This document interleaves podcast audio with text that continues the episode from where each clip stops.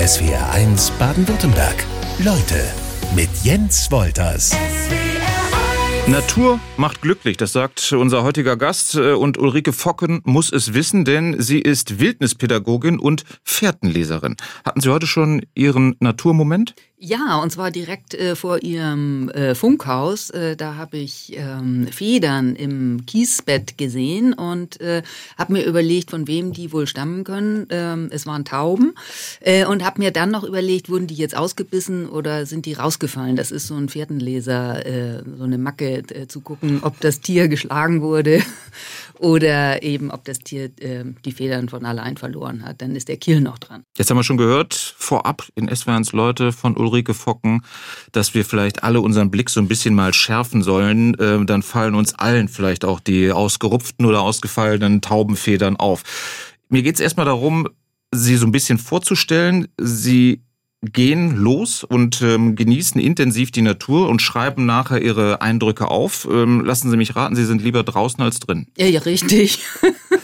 das stimmt. Ähm, vom Verhältnis her, wie, wie, wie sind Sie jeden Tag mehrere Stunden draußen? Wie kann ich mir das vorstellen? Das schaffe ich leider nicht, äh, weil ich ja auch Geld verdienen muss und nur Ja. mit dem Draußensein äh, klappt das eben Schade, ne? leider nicht. Das ist sehr bedauerlich. Ähm, also insofern äh, sind es je nachdem, wo ich bin. Ich habe die äh, das große Glück, dass ich ähm, in einem kleinen Weiler in den Alpen äh, wohne die meiste Zeit des Jahres und ähm, dort äh, von der Leusach und der Neidernach, das sind zwei der letzten halbwegs wilden äh, Flüsse der Alpen, die also unbegradigt sind und einfach so aus, dem, aus, aus den Bergen runterstürzen äh, lebe und darum ist ganz viel Wald, was auch tatsächlich noch relativ natürlicher Wald ist. Ähm, also ich habe es echt gut getroffen, finde ich. Aber Und, bewusst äh, auch ausgesucht. Ja, ja, Sie sind ursprünglich aus dem, aus dem hohen Norden. Genau, ich komme aus Buxtehude. Das äh, erregt immer ein bisschen Heiterkeit in Süddeutschland. Das ist okay. Das äh, äh, ist eine Kleinstadt äh, in der Nähe von Hamburg und ähm, wo ich auch ganz tolle Flüsse in meiner Kindheit ähm, hatte. Ähm, ein, naja, ein so einen klassisch kalten, äh, meandernden norddeutschen äh, Bach. Ja. Äh, die Äste, ähm, wo ich eben als Kind ganz viel gespielt äh, habe und draußen war. Und äh, Gott sei Dank damals in den 60er, 70er Jahren das noch möglich war, auch äh, einfach auf einer Luftmatratze mal fünf Kilometer äh, die Äste runter zu rauschen. Und äh, ohne dass meine Eltern ähm, jetzt irgendwie Stress hatten. Also, also kommt Ihre Naturverbundenheit schon aus, aus Kindertagen? auf jeden Fall, ganz unbedingt. Das, äh, also ich war eigentlich immer äh, draußen mit meinen Großeltern in deren Jagdhütte äh, mitten im Wald äh, tagelang und ähm, ja, da habe ich einfach eine ganz tiefe Naturverbundenheit äh, erlebt und verinnerlicht. Und ich kann mir ein Leben ohne Natur überhaupt nicht vorstellen. Sie haben trotzdem Amerikanistik und Spanisch äh, studiert in München und waren auch in äh, Granada in Spanien. Ähm, hat das was miteinander zu tun oder hatten Sie da noch irgendwie einen ganz anderen Plan, was Sie machen wollten? ja da, na, was man in der Jugend eben, kommt man auch mal auf andere Gedanken. Ähm, ja, jetzt äh, hatte, ja, genau, hatte ich einen anderen äh, Plan, aber ähm, ich finde eigentlich, dass sich im on the long run äh, alles wieder ganz wunderbar miteinander verbunden hat, weil ich nämlich dadurch, dass ich in Granada studiert habe, auch sehr viel Zeit in der Sierra Nevada verbracht habe und dort heute noch ähm, äh, möglichst äh, viel im Laufe des Jahres bin, was auch eine der letzten natürlichen Bergwildnisse in Europa ist. Wie werde ich Wildnispädagoge? Äh, indem sie jetzt ganz viel rausgehen würden Ja. ähm, und ähm, sich mit äh, natürlichen, vielleicht auch indigen genannten äh, Techniken vertraut machen. Also ganz konkret, es äh, geht äh, darum, ganz viel Achtsamkeit für die Natur entwickeln zu entwickeln und ähm, da eben genau zu gucken, zu beobachten, zu hören, ähm, zu fühlen, ähm, sich auf die Natur auf eine ganz essentielle Art und Weise einzulassen. Und ähm, das äh, üben wir eben, wir Zivilisierte ähm, können uns da sozusagen wieder andocken, indem wir Feuer machen, ähm, einfach draußen sitzen, mal eine Stunde nur an einem Baumstamm gelehnt, draußen sitzen und hören, äh, wie die Vögel Vögel äh, zwitschern, von wo kommt der Wind, ähm, ist die Erde eigentlich feucht oder trocken, ähm, solche Dinge. Also einfach eine Verbindung herstellen. Mal eine Stunde schon mal alleine nicht das Handy in die Hand nehmen, das ja, ist genau. schon mal ein genau. guter Hinweis. Ja, das, und das ist am Anfang gar nicht so leicht. Ne? Das glaube ich. Ulrike Focken ist weiter zu Gast in SWRs Leute. Sie sind unter anderem eben schon erklärt Wildnispädagogin sollen wir den Begriff Wildnis einmal definieren? Mhm. Finde ich die Wildnis direkt bei mir vor der Haustür oder muss ich weitergehen? Ja, im Prinzip finden Sie die Wildnis überall, weil Wildnis ist eigentlich nichts anderes als äh, Natur. Und äh, Wildnis ist ein äh, kulturgeschichtlicher Begriff äh, aus dem 17., 18., 19. Jahrhundert, ähm, der eben die Zivilisation von den anderen abgrenzt. Und Zivilisation war immer natürlich die europäische Zivilisation und äh, Kultur. Und äh, als ähm, äh, Amerika, Afrika äh, kolonisiert und besiedelt wurden, mussten die christlichen Europäer äh, alles daran setzen, sich von den Wilden, von den äh, Unzivilisierten, von den ähm, von allem anderen abzugrenzen. Und deswegen waren eben die Weißen war Zivilisation und alles andere war Wildnis und das war schlecht. Und ähm, insofern ist äh, Wildnis ein Kunstbegriff, wenn man so will, auch wenn das heutzutage natürlich verbinden wir damit irgendwas, keine Ahnung, Alaska oder Okavango Delta, ja den ja. Dschungel, Amazonas und so weiter. Ähm,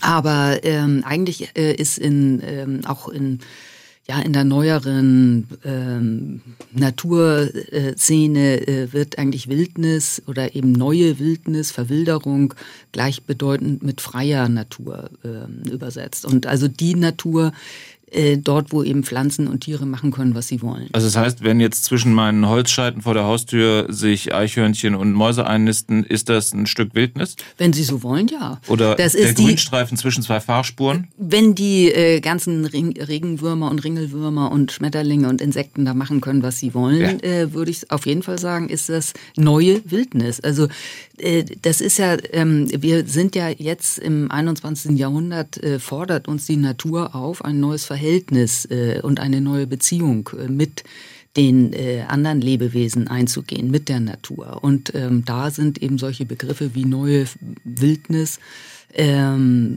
sollten wir unbedingt mit Leben füllen, nämlich ähm, damit den, äh, den anderen, will ich mal sagen, allen unseren Verwandten, äh, einen Freiraum wieder zu gewähren.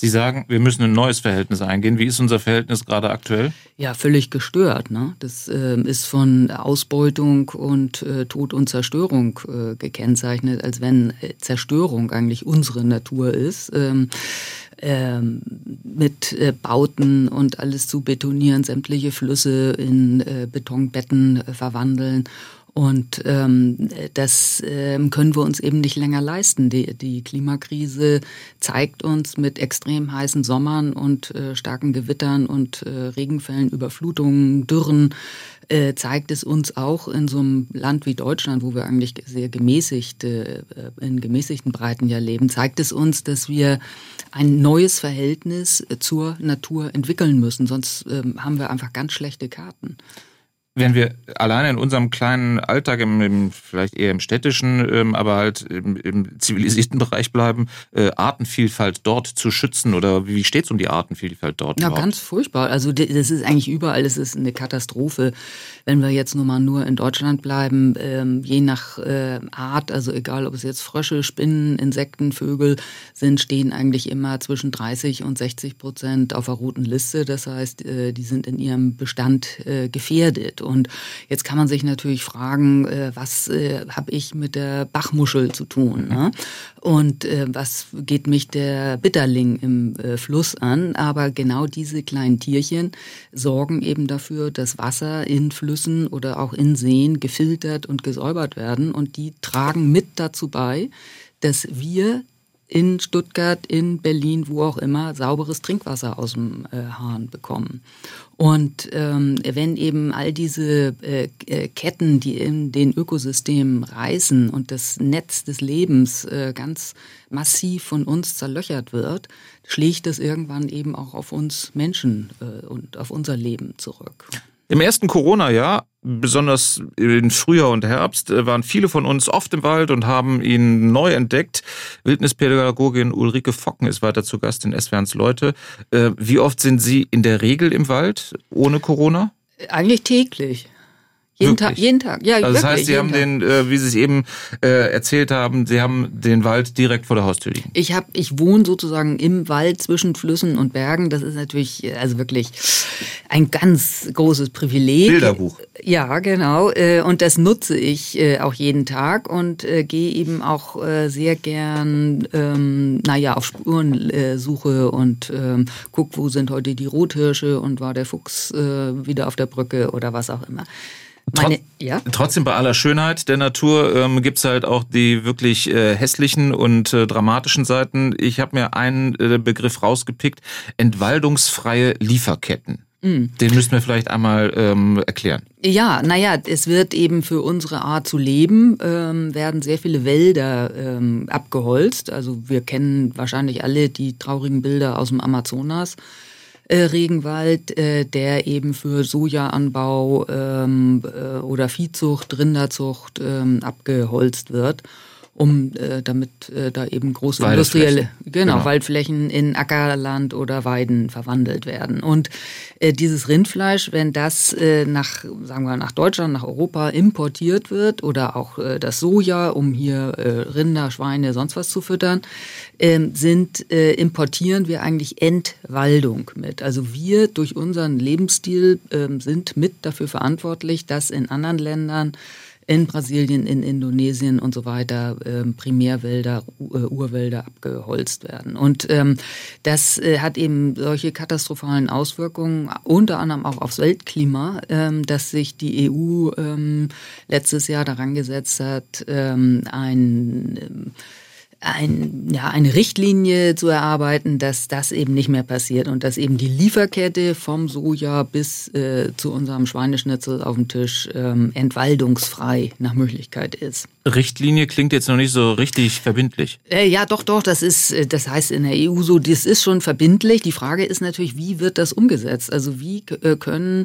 ähm, äh, na, Futtermittelimporteure oder äh, Rindfleischeinkäufer in Brasilien, wie können die sicherstellen und wo- woran können die messen, dass äh, das, was sie da einkaufen, äh, tatsächlich, dass da nicht vorher eben Regenwald oder Trockenwald äh, war. Ne? Ist Ihnen das genug oder äh, als äh, erster Schritt? Nee, sozusagen? das ist meiner Ansicht nach ist das eine Verlagerung des Problems, das wir in Europa oder in den USA, in China, also in westlich industriellen Ländern ähm, kreiert haben, dass äh, wir das Problem verlagern, weil wenn Deutschland nicht so viel äh, Soja äh, importieren würde, bräuchten auch im, äh, im Cerrado in Brasilien, im Amazonasgebiet nicht so viele Wälder abgeholzt werden. Das heißt, es ist äh, erst äh, wurde vor Jahrzehnten die Futtermittelproduktion in äh, diese Länder verlagert und jetzt verlagern wir die äh, Kontrolle und den Umbau, also die äh, große ökologische Transformation, die ja äh, unstrittig äh, vonstatten gehen muss, die wird eben auch verlagert und das kann meiner Ansicht nach nicht funktionieren. Das ist äh, viel zu kompliziert und zu weit ausgelagert.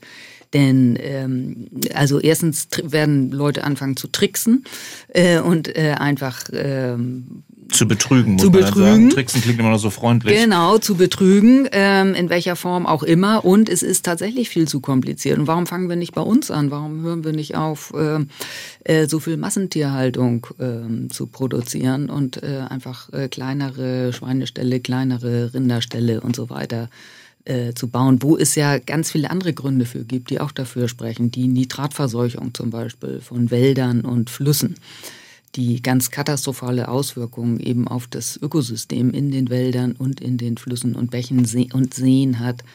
Also das ist eine riesige Kette, die im, bei der Entwaldung im Amazonas anfängt und äh, bis hier äh, Bei uns auf dem Tisch. genau und landet. bis in den Neckar äh, hineinfließt. SWRs Leute weiter mit Ulrike Focken. Sie sind auch zertifizierte Fährtenleserin. Das Ja. klingt so nach Westernfilmen, dass sie von ihrem Pferd absteigen und gucken, welche Hufspuren sie da finden. Ja. Aber sie haben es ja schon am Anfang deutlich gemacht. Ähm, ausgerupfte oder verlorene äh, Taubenfedern äh, fallen da genauso drunter. Wo und wie lesen Sie Fährten?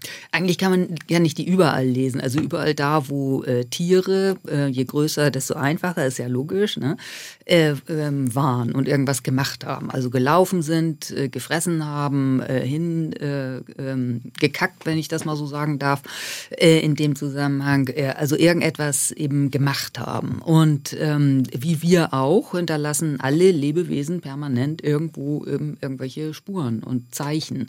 Und diese Spuren und Zeichen kann ich eben in einem bestimmten Maße ähm, zusammensetzen und daraus Fährten erkennen.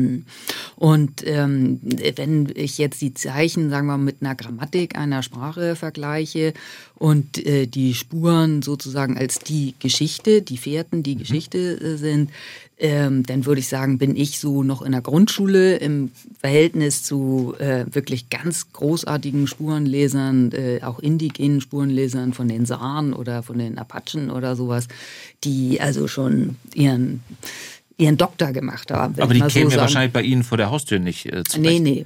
Na, ja, doch, warum nicht? Das sind ja, also wenn man es richtig, richtig gut kann, dann äh, sieht man ja die Spuren äh, okay. äh, überall. Und äh, am einfachsten, also zum äh, Spurenlesen, sind tatsächlich Huftiere, ne? wo mein ich jetzt nicht Pferde meine, sondern äh, eben Wildschweine oder äh, Rothirsche, Rehe und so weiter. Sind es da Hufe oder Klauen? Ja, die Jäger sprechen von Klauen, aber rein biologisch betrachtet äh, würde ich äh, schon sagen, dass es in Richtung Huf geht. Okay, ähm, wenn, also ich habe das Gefühl, wenn Sie losgehen in die Natur, so den entspannten Spaziergang gibt's wahrscheinlich bei Ihnen nicht, sondern Sie sind immer extrem aufmerksam, weil Sie, Sie gucken dann nach angeknabberten Zapfen und ähm, äh, Bissspuren in der Haselnuss.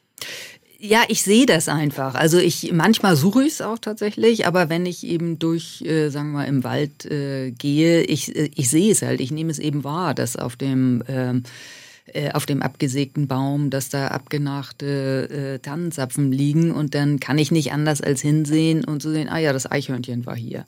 Und ähm, das ähm, ist für mich ist Spurenlesen eine, eine, eine, sehr schöne Art, mich mit der Natur zu verbinden, weil ja an jedem Zeichen, das hat ja ein reales Tier gemacht. Das ist ja keine äh, falsche Geschichte, das ist kein Film oder irgendwas, mhm. ne, äh, sondern das ist ein Lebewesen, was da, mit dem ich kommuniziere auf eine gewisse Art und Weise. Auch wenn das erstmal nur das Tier erzählt mir, was es hier gemacht hat, meinetwegen äh, gefressen. Mhm. Ähm, aber ähm, ich kann, könnte ja eben auch mehr in das Leben des Tieres äh, eintauchen. Und es ist äh, tatsächlich so, wenn ich viel draußen bin und ich bin sicher, dass es eigentlich allen Menschen so geht, wenn wir sehr viel rausgehen und uns sehr auf die äh, Geschichten der Natur einlassen, dann spricht auch die Natur wieder anders mit uns, weil ich habe das an, am eigenen Leib äh, erlebt äh, einer meiner Ausbilder hat mal gesagt, du hast halt eine Clubkarte. Ne? Also bei den äh, Eich, Eichhörnchen. Ja, ich habe hab mal im Wald gesessen und ähm, da kam ein Eichhörnchen, hat sich auf meinem Oberschenkel abgestützt und mich angeguckt. Und okay. ähm, da sagt er eben, naja, du hast halt eine Clubkarte. Also die haben mich aufgenommen. So, das äh, hört sich jetzt immer so ein bisschen spinnert an. Das äh, ist ja, äh, ist es aber überhaupt nicht. Wenn wir, wir sind ja, wir sind Teile der Natur. Wir sind genauso Lebewesen. Wir leben halt anders. Ne? Und natürlich äh, leben wir eben mit Auto, Smartphone und Tiefkühlpizza. Aber äh, wir kommen ja ursprünglich auch äh, aus der Natur. Das heißt, so ein Eichhörnchen merkt, die ist gut, äh, die, die will mir nichts? Davon gehe ich aus, ja, ja. Das, das, das ist, ähm, die Tiere merken natürlich, das wissen auch Jäger, wenn Jäger in den Wald fahren, äh, wissen die Tiere schon, oh komm, da hinten kommt Kalle, schnell weg. Ne? Äh, Tiere merken das. Die haben, sind ja ganz feinstofflich, ganz sensibel unterwegs. Mehr Geschichten, die dahinter hängen, hinter dem Spurenlesen, sind im Buch Spurenlesen von Ulrike Focken zu finden. Die geheime Welt unserer Bäche und Flüsse beschreibt SW1 Leutegast Ulrike Focken in ihrem Buch Bachgeflüster.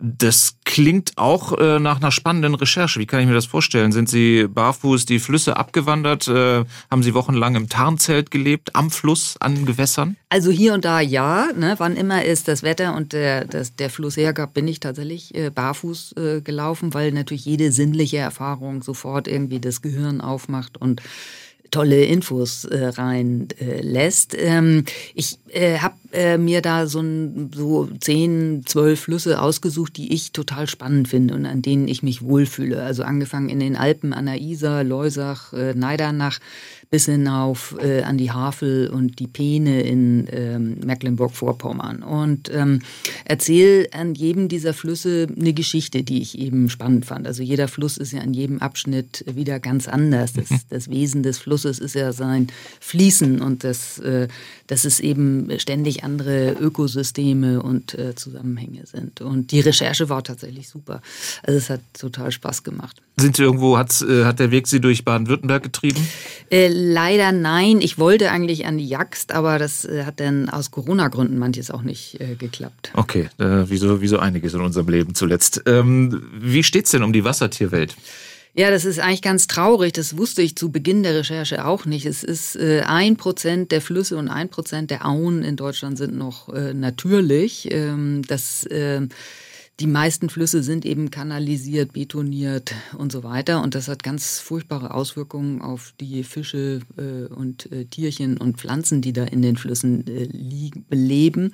Weshalb ich äh, nach wirklich zwei Jahren intensivster Beschäftigung mit Flüssen ähm, dahin komme, dass wir brauchen ganz dringend eine Renaturierung von Flüssen. Also wir brauchen nicht nur einen Waldumbau, mhm. um uns als Gesellschaft fit ähm, für, die Klima, für den Klimawandel zu machen, sondern auch einen Flussumbau. Weil wenn wenn es den Flüssen schlecht geht, äh, geht es eben auch dem Land schlecht. Wenn die Flüsse nicht mehr genügend Wasser filtern können, haben eben am Ende des Tages äh, wir in der Stadt auch kein sauberes Trinkwasser oder eben das Land auch keine Wasserspeicher, woraus sich dann die Landwirtschaft, der Wald und so weiter speisen können. Und das ist, also Flüsse sind, äh, Flüsse werden ja gern so betrachtet, als wenn das eben Wasser ist statt Land. Also, also da fließt Wasser durch die Landschaft. Das ist ein Fluss. Aber so ist es nicht. Ein Fluss ist ein, geht weit über das Ufer hinaus. Ne? Das, ist, das ist ein ganzes, ein ganzes System, ein Ökosystem äh, aus Pflanzen, Tieren. Ähm,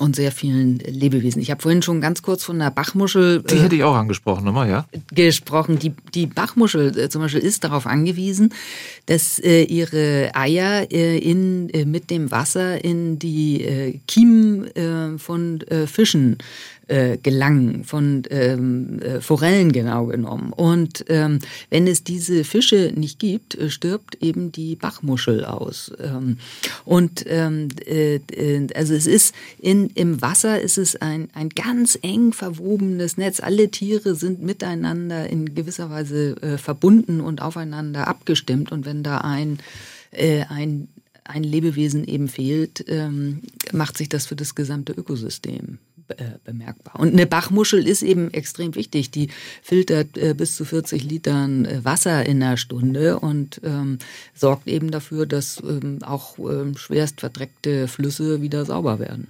Sie haben äh, angesprochen oder deutlich gemacht, wie, wie wichtig uns das sein müsste, ähm, Bäche und Flüsse sauber zu halten. Wem geht's denn eher schlecht? Dem Bach und dann dem Fluss oder andersrum? Kann man das sagen?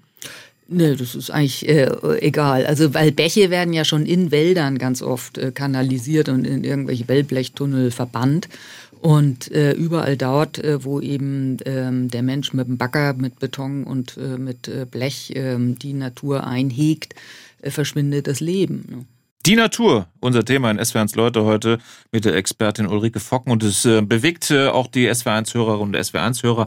Gerhard Stahl hat sich gemeldet. Hallo, zu dem Beitrag Ihres Gastes möchte ich anmerken, Nitratbelastungen in Flüssen kommt überwiegend durch Kläranlagen. Und wo bitte gibt es Nitratbelastungen im Wald? Da gibt es keine Stickstoffdüngung. So, jetzt sind Sie am Zug. Das stimmt. Gedüngt wird der Wald Gott sei Dank äh, nicht, aber Nitrat äh, kommt eben durch die Luft äh, aus und äh, die Ursache liegt in der Massentierhaltung, äh, weil durch den die extreme Gülle und ähm, der Mist sozusagen, den die ganzen Schweine und äh, Rinder produzieren, das ist purer Stickstoff und der diffundiert aus Ammoniak und so weiter. Stickstoff hat ja ganz viele verschiedene Erscheinungsformen, kann gasig, wässrig und fest sein und äh, als Gas ähm, diffundiert das eben in der Luft rum und ist ein ganz großes Problem im Wald. Ähm, weil dort äh, zum Beispiel ähm, Brennnesseln und andere stickstoffliebende Pflanzen wie Brombeeren wuchern, aber ähm, Stickstoff äh, nicht so liebende Pflanzen äh, es ganz schwer haben. Und der, der Stickstoff aus der Landwirtschaft ist ein ganz großer Verhinderer von natürlichem Waldaufbau. Äh, ich könnte mir vorstellen, dass der Hörer äh, den Stickstoff mit dem äh, Quecksilber verwechselt hat, was tatsächlich durch die Kläranlagen in die Flüsse gelangt, dessen Ursache aber in, den, in der Kohleverbrennung äh, liegt. Also das, wir sehen schon an diesen beiden mhm. zwei ähm, Stoffen, dass eben unsere Art zu leben ganz extrem äh, mit den natürlichen Prozessen verwoben ist. Und wir schauen einmal, oder ich mache das jetzt, äh, gebe Ihnen die Hilfestellung äh, zurück in den vergangenen Herbst. Da gab es eine der größten Umweltkatastrophen im äh, Osten Deutschlands, als Massen toter Fische in der Oder nämlich trieben. Ähm, auf der Suche nach der Ursache wurde ein erhöhter Pestizidwert festgestellt. Daran sind die Fische aber gar nicht verendet. Ähm, was ist denn alles so in unseren Flüssen drin und in den Bächen? Ja, die Oder hat eigentlich sehr schön gezeigt, dass äh, unser gesamtes Leben ähm, im Fluss äh, zusammenläuft. In der Oder, das war ja eine Verkettung von ganz vielen menschlichen Ursachen. Also in Polen wurde zu viel Salzwasser mhm. eingeleitet, deswegen wurde aus dem Süßwasser der Oder Brackwasser. Brackwasser ist so ein bisschen salzig, bis ein Prozent.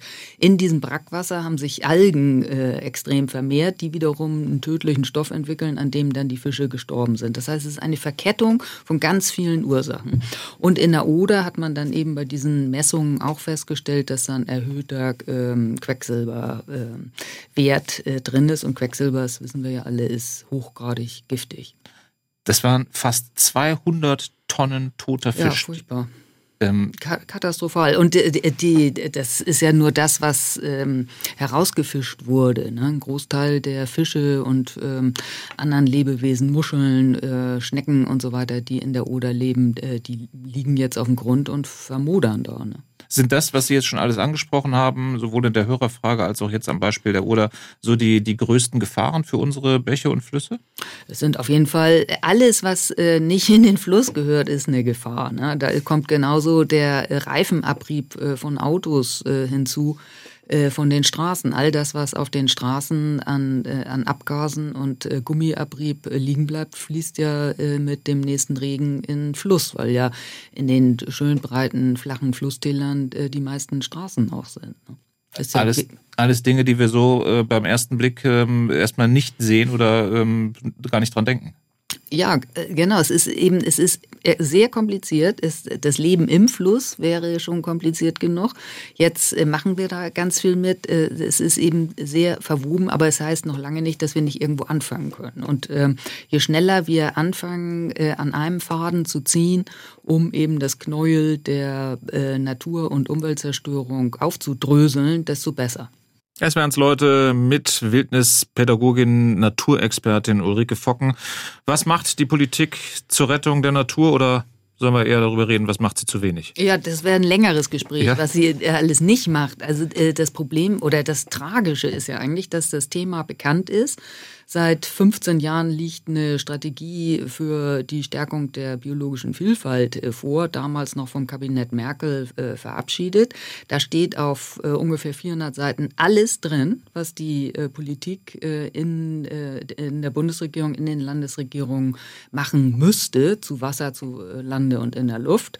Es gibt auch diverse EU-Regeln. Ich greife jetzt mal einfach eine raus. Bitte. Das ist die Wasserrahmenrichtlinie, die bezieht sich auf ähm, Flüsse und Seen und sagt ganz klar, ähm, dass äh, bis zum Jahr 21, das ist ja nun schon vorbei, mhm. Ähm, äh, aber mit Verlängerungsfrist bis äh, 27 äh, äh, Flüsse in einem ökologisch guten Zustand sein müssen. Ne? Momentan ist Deutschland irgendwie sowas bei 10 Prozent der Flüsse. Ne?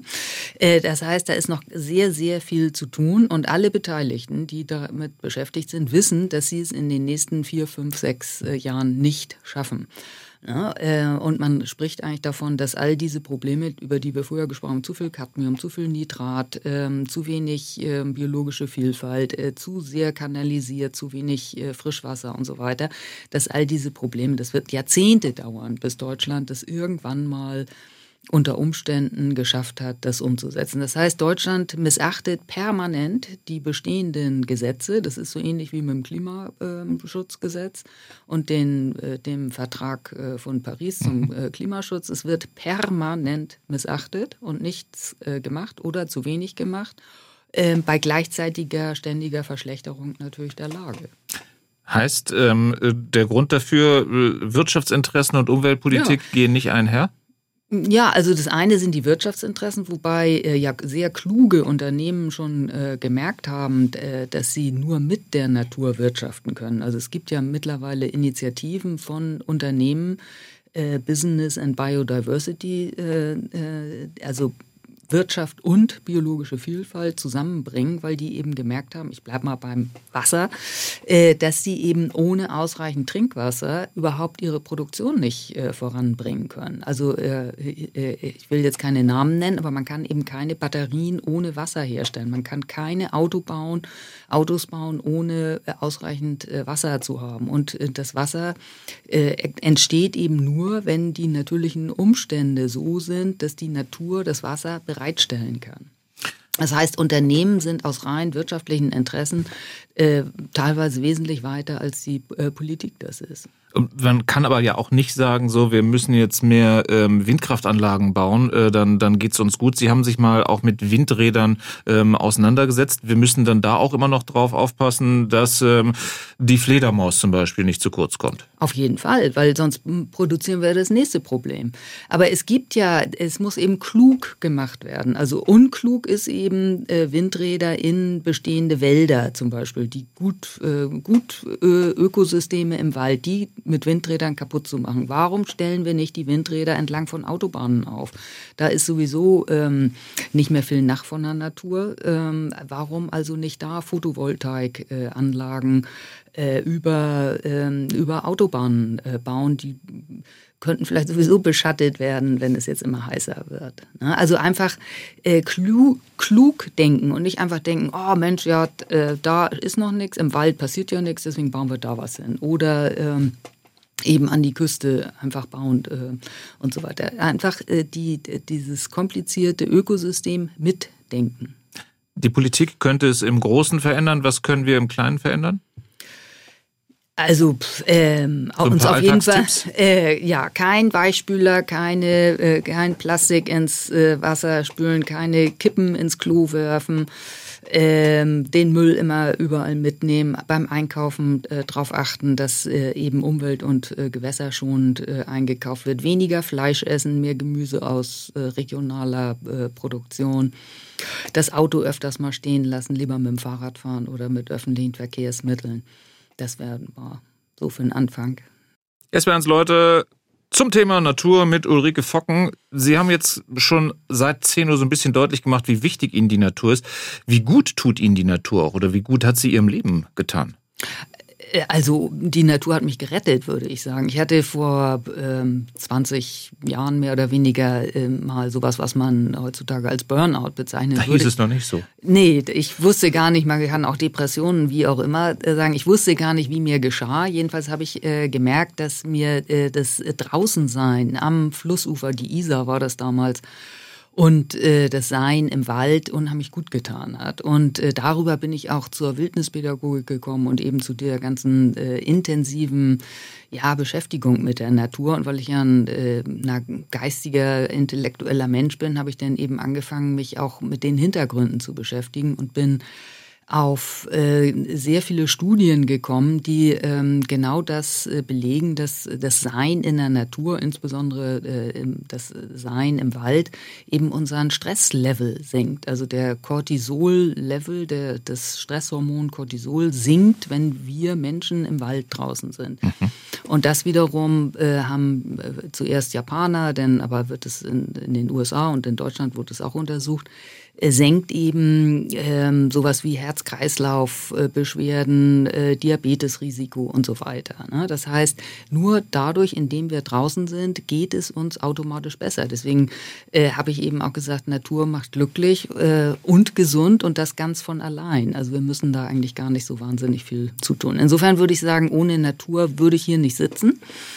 Ähm, und ähm, äh, kann es eigentlich auch nur jedem empfehlen, so viel wie möglich rauszugehen. Wie wichtig ist es, das an die Kinder weiterzugeben? Ganz entscheidend. Ähm, ich bin auch äh, ganz unbedingt dafür, dass äh, Natur sein äh, in jeden Schulunterricht gehört. Und zwar gar nicht unbedingt, dass die Kinder draußen mit Tannenzapfen rechnen, sondern lass sie doch einfach mal äh, draußen rumlaufen, einfach ihr eigenes Ding machen. Dass äh, die Kinder, ich glaube, dass, dass es Kindern gut tut, wenn die auch so ein bisschen verwildern und in Freiheit rumlaufen und das machen können, was, äh, was sie wollen. Das Thema regt auf jeden Fall an. Ich schaue mal gerade in äh, das Studio-Feedback. Äh, da gibt es eine Wortmeldung, ähm, möchte anonym bleiben, ähm, höre ganz begeistert zu, wunderbare Information. Aber es gibt auch eine ähm, konkrete Frage, vielleicht haben Sie darauf eine Antwort. Wie verhalte ich mich in Begegnungen mit einem oder mehreren Wildschweinen oder gar dem Wolf, der bekannterweise jetzt in Deutschland Tiere auf der Weide angreift und zerfetzt, heißt es hier? Also ich fange mal mit dem Wolf an. Bitte, Wenn ja. Sie einen Wolf äh, sehen, unbedingt das Handy zücken und ein Foto machen.